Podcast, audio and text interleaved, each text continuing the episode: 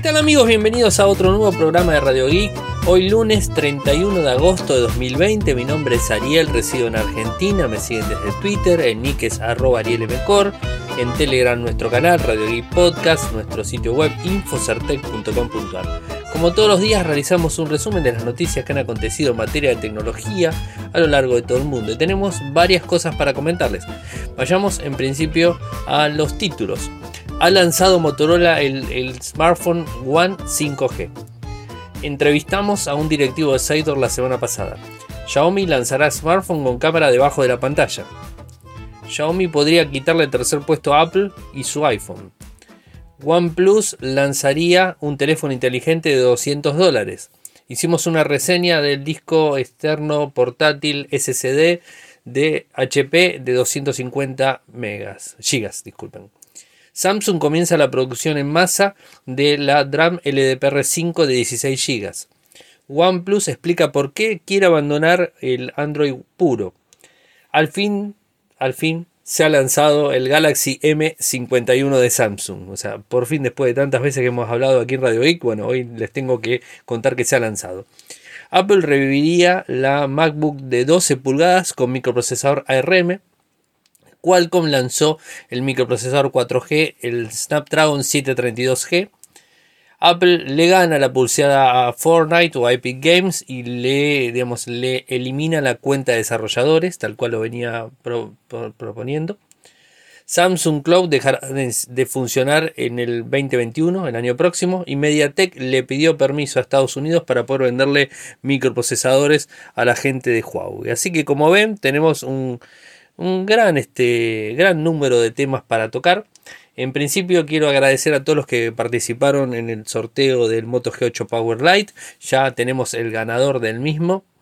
Eh, se lanzó, se llama Pablo Daniel Villar, es el ganador del dispositivo, lo ganó el día viernes a las 23 horas por Instagram, digamos el número 166 de 200, si no recuerdo mal, 218 personas que estuvieron concursando, fue el número 166 el ganador, así que un gusto grande que lo haya ganado una persona. Tuvimos que hacer un doble sorteo, por lo que yo les decía, que no tenía, la primera persona no tenía, la que salió primero, no tenía eh, cuenta de Instagram. Entonces, este, o sea, tenía un nick, yo había visto un nick, pero pensé que se funcionaba y cuando fui a probar el nick, el nick no, no, digamos, no, con, no condecía con ningún nick eh, existente, con lo cual no tiene Instagram. Así que lamentablemente lo tuvimos que sortear de vuelta y lo ganó Pablo.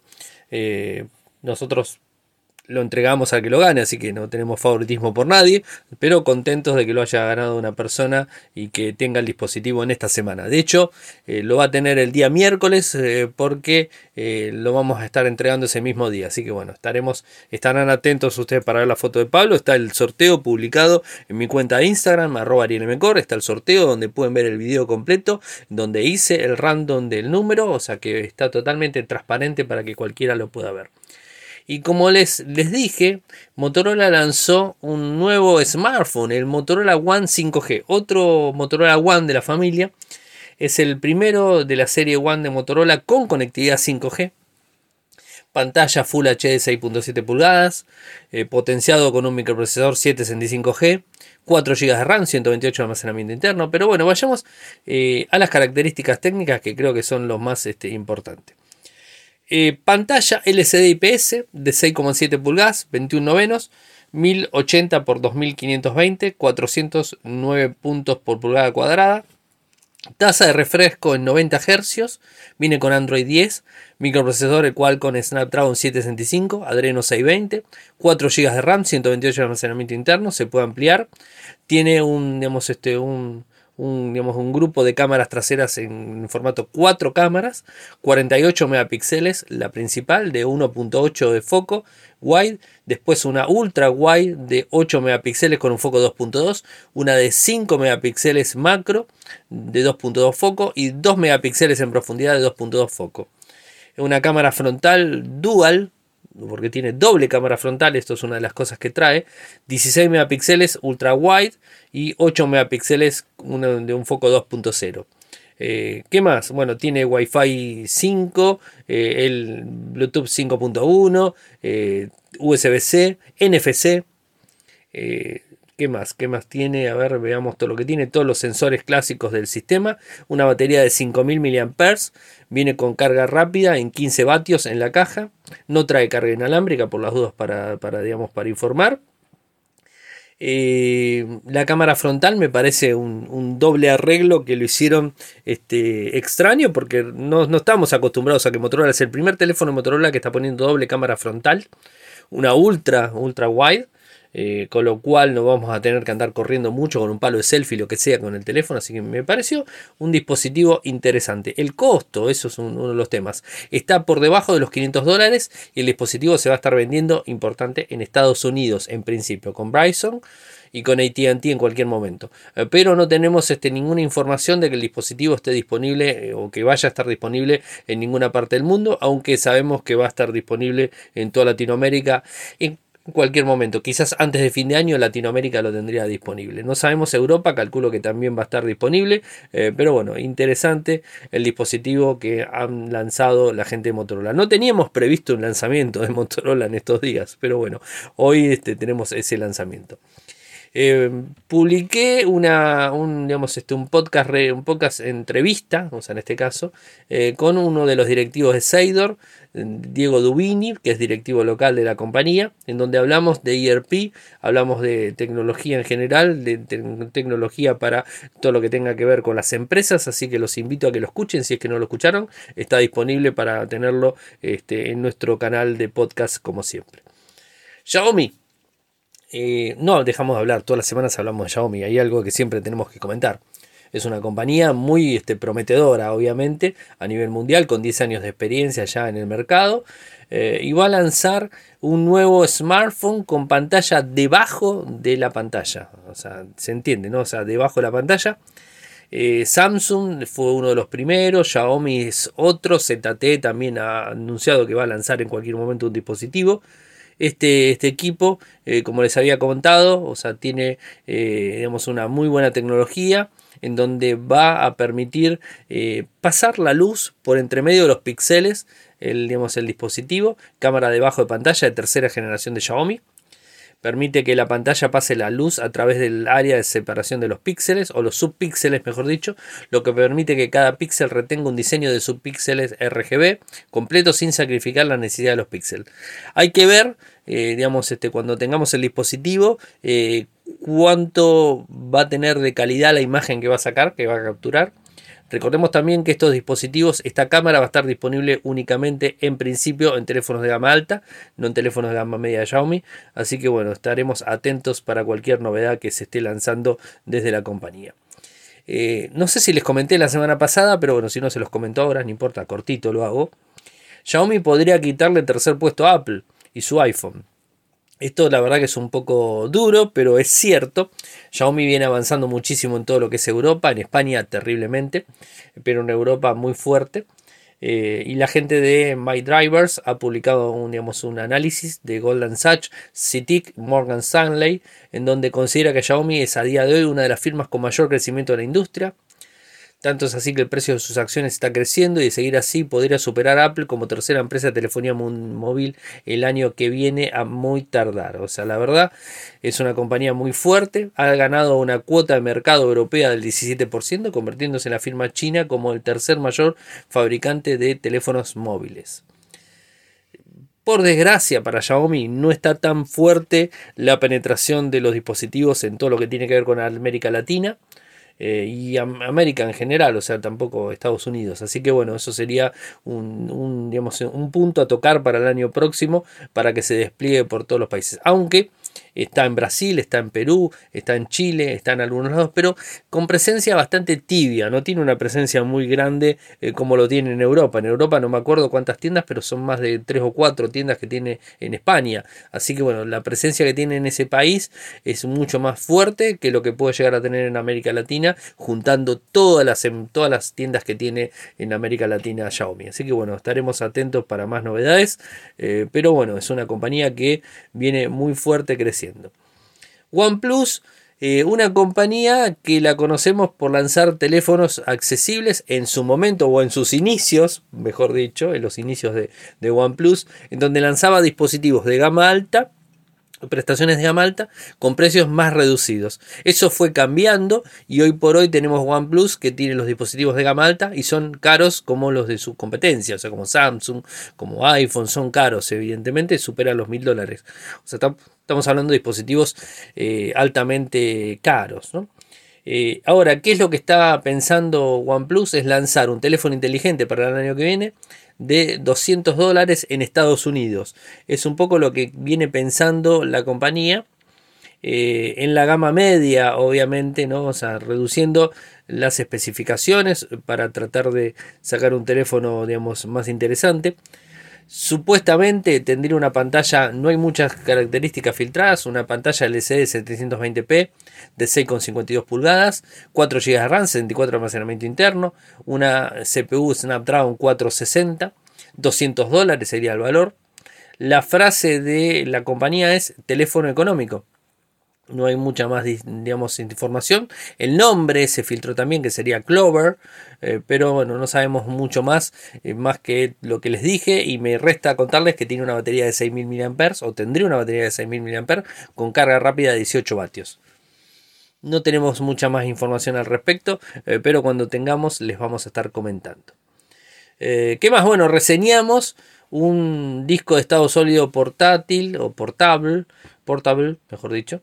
Eh, es un HP P500, es un disco de 256 GB, un disco que tiene un tamaño ínfimo realmente, es un tamaño muy chiquitito, o sea, no llega a los 10 centímetros, es una, es una tarjetita chiquitita que tenemos, eh, gruesa como un teléfono celular, eh, muy liviano.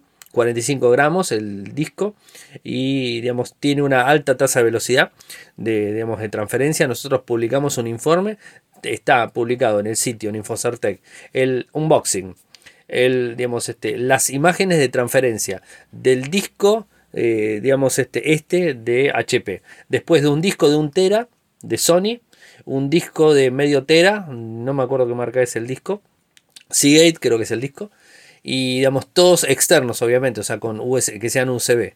Y digamos pueden ver las, las imágenes en donde se ve la tasa de transferencia de este disco, muy rápida por cierto, muy fiable. Eh, sin ruido, obviamente es un disco de estado sólido, eh, a un tamaño digamos reducido, con una eh, en la caja viene con un cable que me pareció interesante porque trae el USB-A para conectar a digamos a cualquier a cualquier computadora, o sea con USB-A, con cualquier puerto USB y después al dispositivo viene USB-C. Pero además, para poder conectarlo a lo que sería un, un teléfono, un smartphone, viene un adaptador USB-A, USB-C con lo cual le conectas al cablecito, que es un chicote chiquitito, le conectas ese, adaptadorcito y automáticamente lo puedes conectar al teléfono, digamos, este, al teléfono que tengas este, sin ningún tipo de problemas. De hecho, lo publiqué y lo, lo conecté ahí para que lo puedan ver, están las imágenes este, publicadas. Así que interesante el disco, me, pareció muy bueno, los vamos a estar usando, obviamente, y después lo vamos a, este, a, reseñar en algún momento, eh, un poquitito más de lo que hicimos, pero no mucho tampoco. Samsung comienza la producción de masa de las memorias LDPR5 de 16 GB, las DRAM famosas. Hoy anunció su segunda línea de producción en la empresa, vamos a ver si me sale, Peyon Taek, creo que es así, en Corea, donde comenzó la producción en masa de las DRAM móviles LDPR5 de 16 GB de la industria, utilizando tecnología ultravioleta EUV basado en procesos de clase 10 nanómetros de tercera tecnología de Samsung. El LDPR5, LDPR5 eh, de 16 GB cuenta con un mayor rendimiento de memoria móvil y la mayor capacidad para permitir que más consumidores disfruten de los beneficios de las funciones de 5G, Internet, eh, digamos, este, inteligencia artificial en los teléfonos inteligentes de próxima generación. El LDPR5 de 16 GB basado en, digamos, este, en un Z eleva la industria a un nuevo umbral, superando un importante obstáculo de desarrollo en el escalado de DRAM en los nodos avanzados. Así lo dijo John Bai Lee, vicepresidente ejecutivo de Producto de Tecnología DRAM en Samsung Electronics. Continuaremos expandiendo nuestra línea DRAM Premium y superando las demandas de los clientes, ya que lideraremos el crecimiento del mercado de la memoria en general. Es una empresa que está avanzando muchísimo Samsung en este, en este aspecto en cuanto a las memorias. Muchas, este, muchos fabricantes utilizan memorias de, Samsung, así que bueno, es interesante la noticia. La primera memoria LDPR5 DRAM de 16 GB la tiene Samsung, así que bueno, eso es muy interesante. OnePlus, volvemos a OnePlus. Explica por qué quiere abandonar el Android puro. Eh, a ver, se vio una beta de OnePlus de Oxynos OS 11 eh, que es muy similar a, digamos, a la interfaz UI, UI de, Samsung, One UI. Eh, pero, ¿en qué se basa esa, esa, digamos, esa, esa similitud?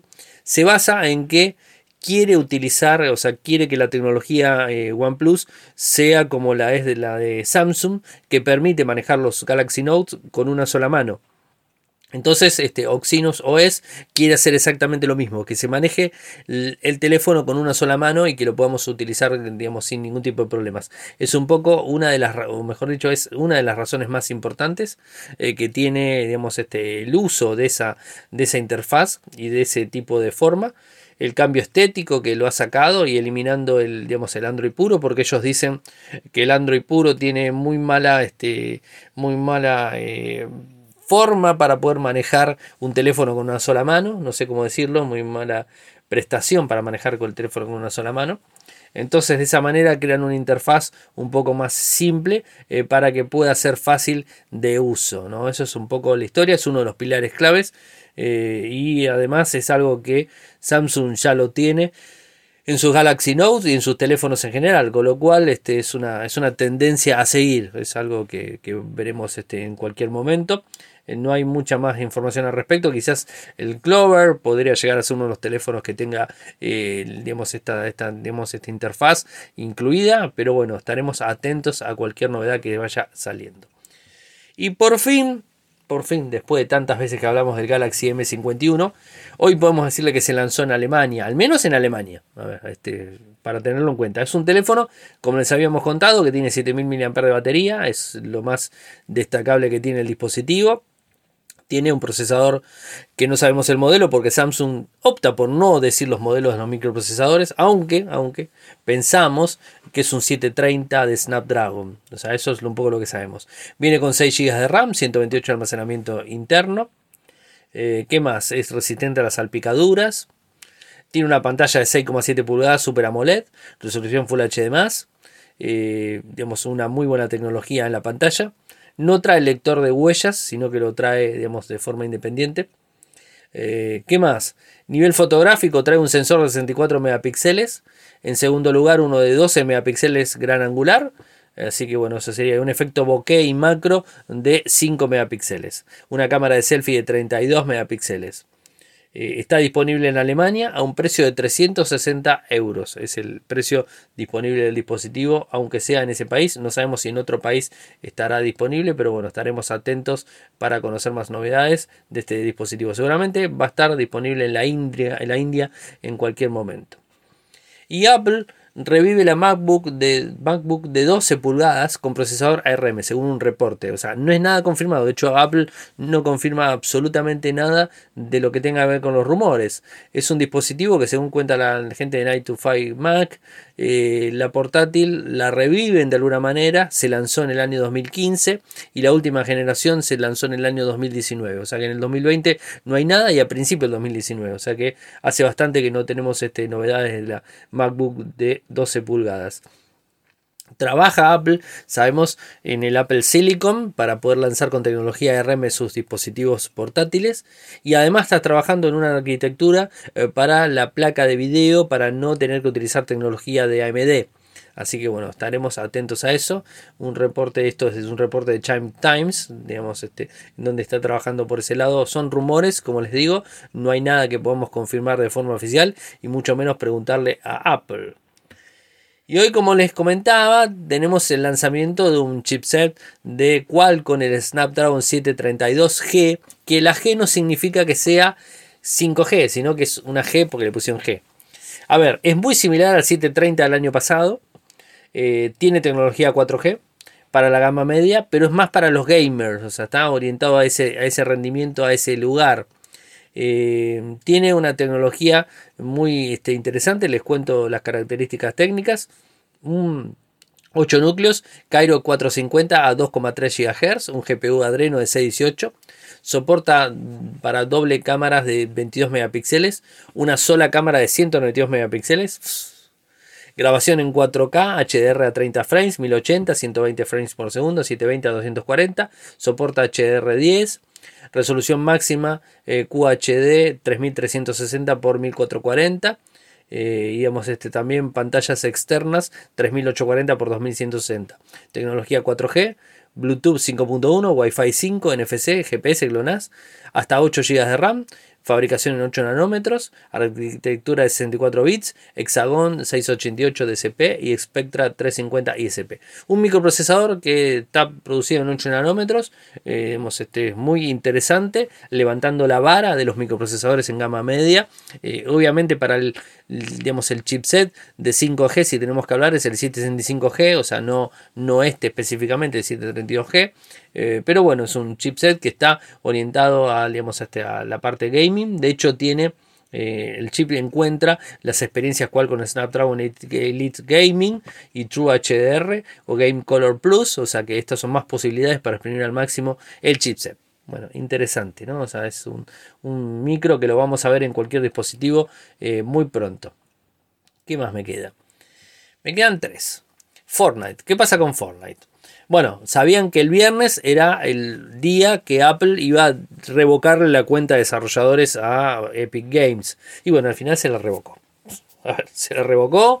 No hubo ningún tipo de vueltas. Eh, ya todos conocemos la historia. Eh, Fortnite empezó a cobrar eh, bajo una tienda propia dentro de, digamos, del iPhone, dentro del iPad, dentro de los Android también.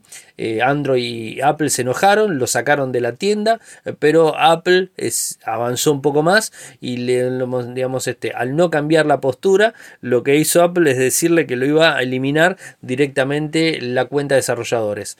Epic Game hizo toda una guerra mediática para tratar de torcer la decisión, pero en definitiva no terminó torciendo nada y eh, digamos, este, Apple le eliminó la cuenta de desarrolladores de Epic Games, en donde ahora todos los juegos que tenía, digamos, Epic Games dentro de la plataforma no se van a poder instalar.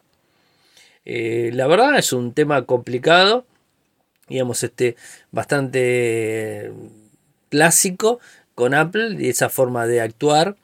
Eh, así que bueno, este, es un tema, digamos, este, difícil en donde los usuarios, incluso en algunos juegos, eh, Infinity Blade, en algunos han pagado por, por el mismo y digamos, este, no hay ningún tipo de, de resarcimiento económico desde Apple, por lo menos hasta el momento no hay ningún tipo de resarcimiento.